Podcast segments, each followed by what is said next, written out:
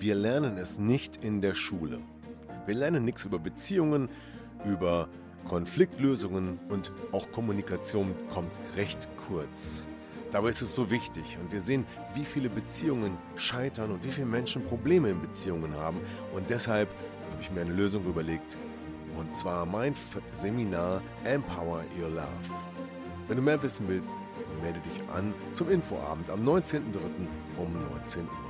Mehr dazu in den Shownotes. Ja, und dieser Podcast ist eine Bonusfolge, denn ich habe mir gedacht, ich erzähle mal ein wenig über den Aufenthalt im Kloster und äh, darum geht es heute. Hier ist mein Reisebericht Stille Tage im Kloster. Viel Spaß.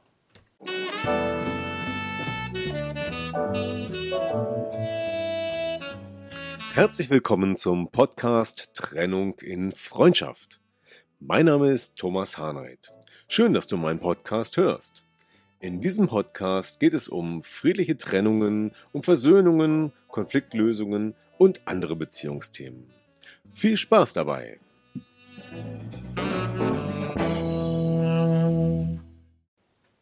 Ja, und hier ist jetzt mein Reisebericht ähm, Stille Tage im Kloster wie ich es erlebt habe, im Kloster die Zeit zu verbringen, der Weg dorthin, der Tagesablauf und wie die Stille etwas mit dir macht.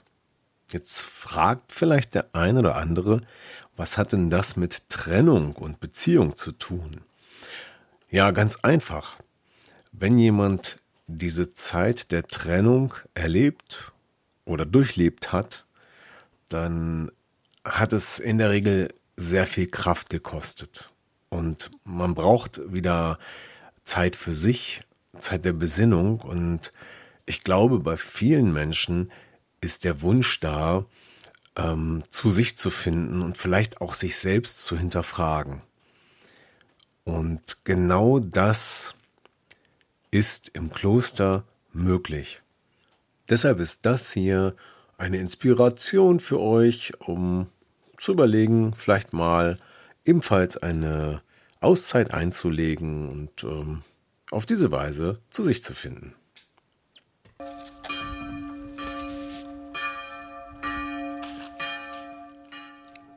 Hier klingen sie im Hintergrund die Glocken im Kloster, die dreimal täglich zum Gebet rufen und somit den Tag im Kloster strukturieren. Morgens um sieben, mittags um 12 und abends um 18 Uhr. Aber ich fange einfach mal von ganz von vorne an, nämlich wie das Ganze begann. Ja, wie begann das Ganze nun? Ja, ich habe mir überlegt, meine Reise sollte schon starten, bevor ich dort ankam. Und so hatte ich mir vorgenommen, den Weg zu Fuß anzutreten. Und ähm, das war eine Strecke von 27 Kilometern. Ich habe mir einen großen Rucksack besorgt und habe mir die Strecke angeguckt. Sollte ungefähr eine Dauer von fünf, sechs Stunden umfassen. Und dann, ja, ging's los. ähm, und ich muss sagen, es war ein super Wetter, ein schöner Oktobertag. Die Sonne schien, die Blätter verfärbten sich gerade an den Bäumen. Es war ein schönes Bild so zu sehen, ähm, wie der Herbst einfach eingekehrt ist. Und man ist ja gar nicht so oft draußen, oder ich zumindest, und ähm, nehme das oft gar nicht so wahr. Und insofern war das ähm, einfach toll, loszugehen, den Rucksack hinten drauf und dann, dann die, dieses Wetter und diese Landschaft zu erleben. Und so ging es dann munter voran. Ähm, bis Kilometer 9 war das alles noch ganz schön.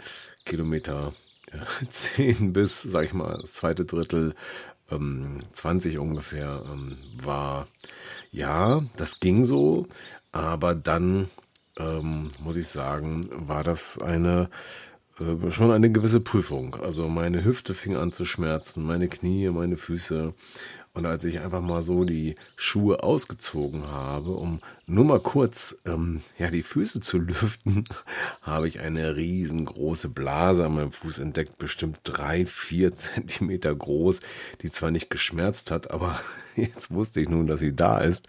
Und damit war das psychologisch noch ein weiterer Faktor, der mich belastet hat, denn das war dann so fünf Kilometer vorm Ziel.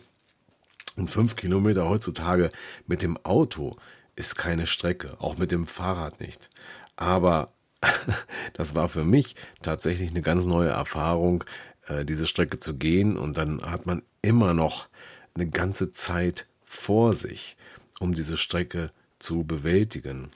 Und äh, ich glaube, das war fast noch eine Stunde, ja, 45 Minuten oder so, die das ähm, der Routenplaner für diese Strecke gerechnet hat. Und ich habe gedacht, um Gottes Willen, naja. Und äh, mit, hinter jeder Kurve, hinter jeder Bergkuppe habe ich gedacht, jetzt bin ich doch bald da. Und wieder nicht das Kloster in Sicht. Und äh, die letzten zwei Kilometer waren dann echt die Hölle. Und als ich ankam, äh, habe ich geklingelt. Und dann machte mir einer der Bruder, einer der Mönche, sagt man das so, auf. Und ähm, ich äh, erfuhr, dass ich ein Riesenglück hatte, denn ich hatte mich verspätet. Ich war etwa eine Stunde länger als geplant unterwegs. Und ein paar Minuten später begann der Gottesdienst und danach das Abendessen und dann wird niemandem mehr aufgemacht. Und dann hätte ich also zu Fuß vor dieser Tür gestanden, mitten in der Pampa und hätte zusehen können, wie ich klarkomme. Na gut, Glück im Unglück oder Glück gehabt. Und ähm, ich war da, ich war heilfroh, diese Strecke bewältigt zu haben und ähm, war, wie gesagt, ähm, nicht gut vorbereitet. Ich hatte meine eigenen Ressourcen etwas anders eingeschätzt und hätte nicht gedacht, dass es mich so sehr fordert. Aber auf der anderen Seite, im Nachhinein muss ich sagen, bin ich auch froh, dass ich das gemacht habe, dass ich das geschafft habe, dass ich meinen eigenen Schweinehund bezwungen habe und dass ich diesen Weg auch schon genutzt habe. Denn einerseits habe ich diese Landschaft erlebt und das schöne Wetter. Andererseits war das schon der erste Schritt, um runterzukommen, um abzuschalten, um die Landschaft einfach wahrzunehmen. Ein bisschen mehr Achtsamkeit als sonst, denn zu Fuß ist es nochmal eine ganz andere Geschichte, als wenn man das mit dem Fahrrad macht oder mit dem Auto oder wie auch immer. Und deswegen war dieser Fußweg ein Teil der Reise und ein guter Teil. Ja, nun war ich endlich angekommen und auch sichtlich kaputt von meinem langen Marsch. Mir tat wirklich alles weh und ähm, ich wurde dann nochmal herumgeführt und ähm, mir wurde gezeigt, wo ich was finden konnte, wo mein Zimmer ist, ähm, wo man zu essen bekommt, wo die Gebetsräume sind, die Kirche, die Krypta und so weiter und so weiter. Und ich muss sagen, es ist wirklich ein wunderschönes Kloster mit ganz, ganz alten ähm, Gebäuden, mit äh, einem Haupthaus zum Schlafen, das auf alten äh, Gebäudeteilen oder äh, Gebäuderesten ähm, aufgebaut wurden, die ich glaube um 1100 schon errichtet wurde. Also da ist ein alter Gewölbekeller als Eingangsbereich, in dem sich dann die Wohneinheiten, die sogenannten Schlafzellen anschließen. Ähm, ja, alles sehr, sehr geschmackvoll eingerichtet, sehr alt, sehr stilvoll und alles irgendwie, ja, geschmackvoll, stilvoll, irgendwie schön, schön anzusehen, ähm, mit einer wunderbaren Ausstrahlung, äh, mit einer ganz besonderen Wirkung. Ja, die sogenannten Schlafzellen, also mein Zimmer, in dem ich dann die nächsten Tage verbringen durfte, war ähm, einfach gehalten, aber schön, also werthaltig gestaltet und ähm, angenehm, sag ich mal, mit einem Sessel zum Fenster gerichtet, mit einem kleinen Altar, mit einer Schreibecke, mit einem großen Schrank und einem großen Bett. Also alles da, was man braucht. Und auch Dusche und PC ähm, waren in dieser Wohneinheit waren und eine kleine Küche dazu.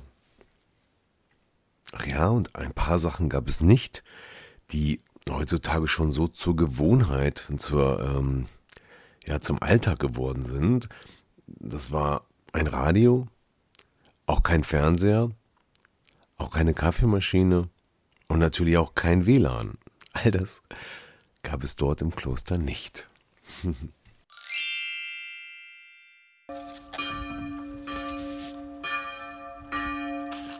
Ja, und hier hören wir sie nochmal, die Glocken im Kloster, die den Tagesablauf mehr oder weniger strukturieren.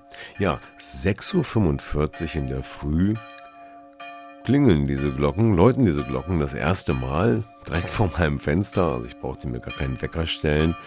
Und sie läuten zum Gebet um 7 Uhr das erste Mal. Zum zweiten Mal dann um 11.45 Uhr zum Mittagsgebet und um 17.45 Uhr zum Abendgebet. Und das ist, wie gesagt, die Tagesstruktur im Kloster, geprägt durch die Gebete. Nach den Gebeten gibt es die Mahlzeiten und in der Zeit dazwischen kannst du tun und machen, was du willst. Und ähm, naja, nicht ganz. Äh, es gibt eine einzige Regel, sage ich mal, das ist die Stille zu bewahren. Denn es ist ein stilles Kloster, ein Schweigekloster und durch das ein oder andere Schild auf den Gängen, auf den Plätzen wird man auch nochmal dazu aufgefordert, zu schweigen und in diesen Bereichen wirklich nicht zu sprechen. Ja, die Gottesdienste strukturieren den Tag. Ja, wie läuft jetzt so ein Gottesdienst ab?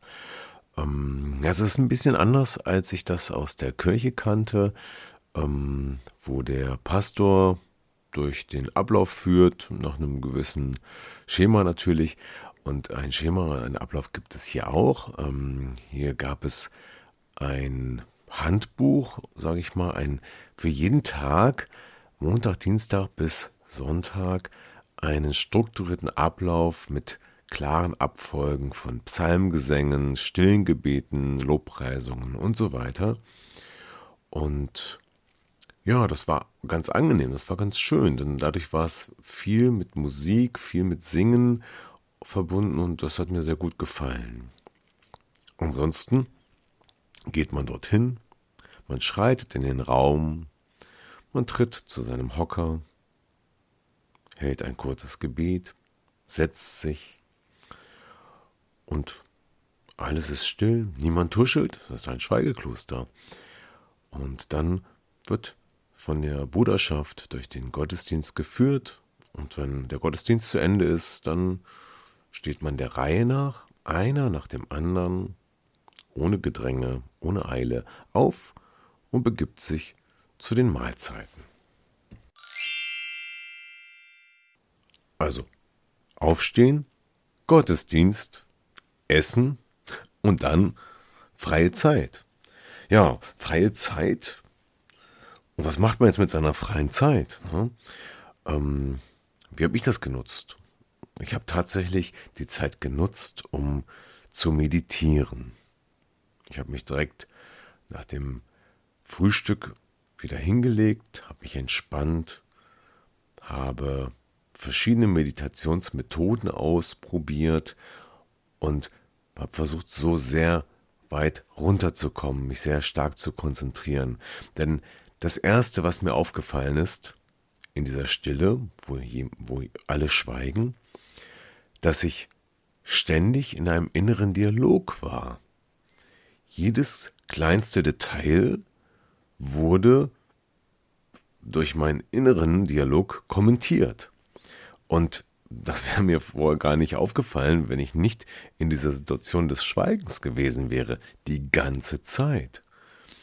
Und da fing nun ein Prozess an, nämlich aus der Wahrnehmung heraus zu hören, was man da so den ganzen Tag vor sich hin denkt, bis zu dem Punkt, der dann so langsam eintritt, dass dieses Gedankenkreisen oder dieses Lautdenken, sage ich mal, aufhört. Und das hat sich nach so zwei Tagen ungefähr hat das begonnen und das war eine interessante Erfahrung, dann einfach die Gedanken ziehen zu lassen und nichts mehr denken oder kommentieren zu müssen. Ja, und so habe ich dann die weitere Zeit auch verbracht. Ich habe mich draußen in den Park gesetzt, habe mir die Sonne ins Gesicht scheinen lassen, habe einfach mal stundenlang beobachtet, wie Spinnen ihre Netze weben und habe, ja, keine, ich habe keine Langeweile gehabt. Es war interessant, es war schön, zu da zu sitzen, der Natur zuzuschauen oder zuzuhören und nichts zu tun. Ja, bis zum nächsten Gottesdienst. Und dann und somit also zu sich zu finden und auch zu Gott zu finden und in den Gebeten auch vielleicht die eine oder andere Antwort zu finden.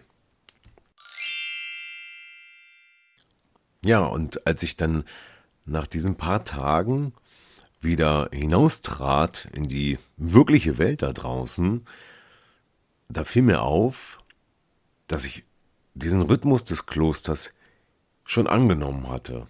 Ja, es fiel mir besonders auf, weil ich auf dem Weg ins Kloster meinen Weg dorthin in Videos kommentiert habe. Und als ich dieses Video direkt nach dem Klosterbesuch gemacht habe, war das ganz anders in der Art, wie ich gesprochen habe, in dem Tempo, wie ich gesprochen habe und, und, und. Und ich war mega entspannt. Ja, und was hat das Kloster jetzt für mich noch so gebracht? Ja, also das war ganz spannend. Einige Erkenntnisse, einige Wahrnehmungen, einige Dinge, die ich realisiert habe, ähm, beispielsweise über mein Leben, äh, über bestimmte Verhaltensweisen, die will ich jetzt nicht hier alle näher ausbreiten. Aber was zum Beispiel auch ganz interessant war, durch das Schweigen wirklich zu sich zu finden, zur Ruhe zu kommen und zum Beispiel besser zu fokussieren und konzentriert zu sein. Das war ähm, ein ganz besonderes Erlebnis und ich hoffe, dass mir das noch länger erhalten bleibt.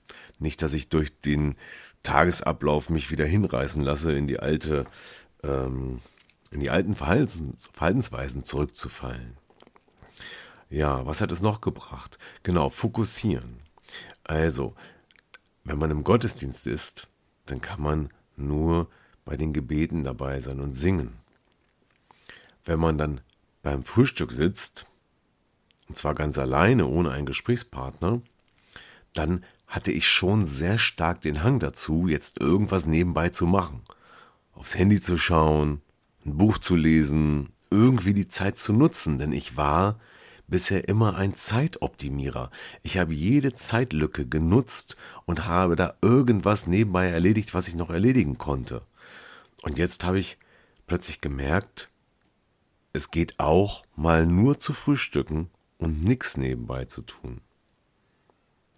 Oder halt nur Spinnen beim Weben zuzuschauen und nichts nebenbei zu tun. Aber das fiel mir nicht leicht. Tatsächlich musste ich mich manchmal zurückhalten und diesem Drang widerstehen, aufzustehen und jetzt irgendwas zu holen, um was zu lesen, was aufzuschreiben oder irgendwas zu tun, was ich noch hätte tun können. Aber es gelang mir besser und besser. Ja, was ist noch? Welche Erkenntnisse gab es noch? Ähm, ja, ein weiterer Aspekt war, der Überfluss, in dem wir leben, im Vergleich zu der Einfachheit und der Bescheidenheit im Kloster. Ich hatte schon gesagt, die ganzen technischen Dinge sind dort nicht vorhanden. Es gibt aber alles, was man braucht, um dort gut leben zu können. Das Essen ist einfach, aber sehr nahrhaft und schmackhaft. Es gibt also vegetarische Vollwertkost und zu trinken Säfte, Wasser, Tee und ja, ein bisschen Luxus darf auch sein, auch Kaffee. Und dann ist mir aufgefallen, in welchem Überfluss wir zu Hause leben. Wie viele Dinge im Kühlschrank wir so haben und wie voll der ist und was ich nach einem Einkauf alles immer mitbringe. Und eigentlich, habe ich gemerkt, durch die Zeit im Kloster, braucht man so viel gar nicht. Das waren trotzdem leckere Sachen. Es war immer eine Auswahl da, aber die Mengen, die wir zu Hause so im Kühlschrank lagern, die braucht man nicht.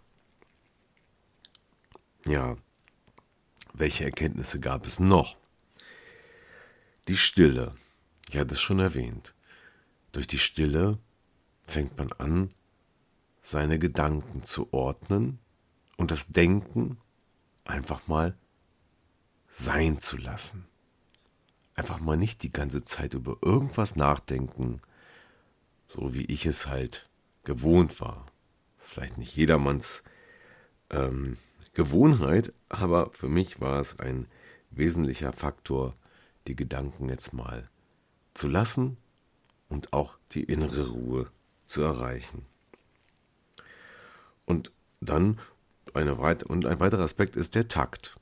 Der Takt im Kloster ist ruhig, aber bestimmt. Pünktlich beginnen die Gottesdienste und pünktlich ist das Essen bereit. Ja, und diesem Takt kann man folgen, aber in Ruhe, ja, ohne sich abzuhetzen und alles kann man schaffen. Und das war auch das, was ein Gespräch mit, dem, mit einem der Brüder äh, zutage brachte, nämlich als ich dann mich gerade auf den Weg machen wollte, um ähm, das Kloster zu verlassen, kam ich doch nochmal mit einem der Brüder ins Gespräch, der dort ähm, seit ungefähr drei Jahren ähm, residiert, vorher einfach ganz normal, ein ganz normales Leben hatte und irgendwann gemerkt hat, es wird ihm alles zu viel. Alles da draußen wurde ihm zu viel und er sagte, jetzt habe ich das gefunden, was ich brauche. Nämlich, ich kann hier mit Gott sein, ich kann hier meine Arbeit machen und ich werde für meine Arbeit geschätzt, ich werde nicht gehetzt und es ist ein, ein ähm, angenehmes Arbeiten und es ist ein angenehmes Leben. Ja, das waren schöne Worte und man hat es ihm auch angesehen, dass es ihm gut tut. Ja, und hier endet mein Reisebericht auch schon aus dem Kloster. Äh, nach diesen paar Tagen ähm, habe ich wirklich viel Energie getankt, bin runtergekommen, habe ganz interessante Erfahrungen mitgenommen und kann jedem empfehlen, gerade Menschen, die jetzt sehr im Stress sind, das mal zu tun und zu sich zu finden, zu Gott zu finden, sich zu besinnen, zu fokussieren und mal dem Alltag äh, und dem, dieser ja, weltlichen Welt zu entfliehen. Es tut wirklich gut.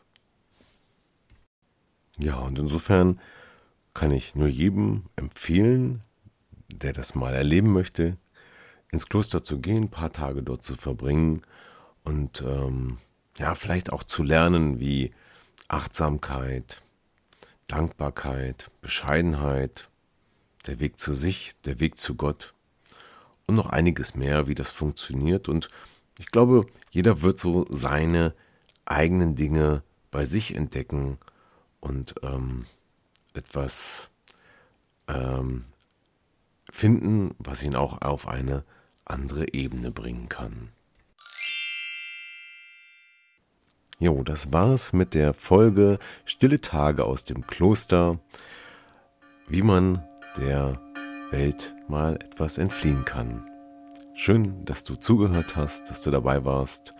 Und ähm, wenn es dir gefallen hat, dann like doch gern die Folge oder teile sie und empfehle sie weiter. Vielen Dank, dein Thomas. Bis zum nächsten Mal. Ciao. Ja, das war wieder ein Podcast aus Trennung in Freundschaft. Gemeinsam Lösungen finden. Vielen Dank fürs Zuhören und bis zum nächsten Mal. Dein Thomas Harnight.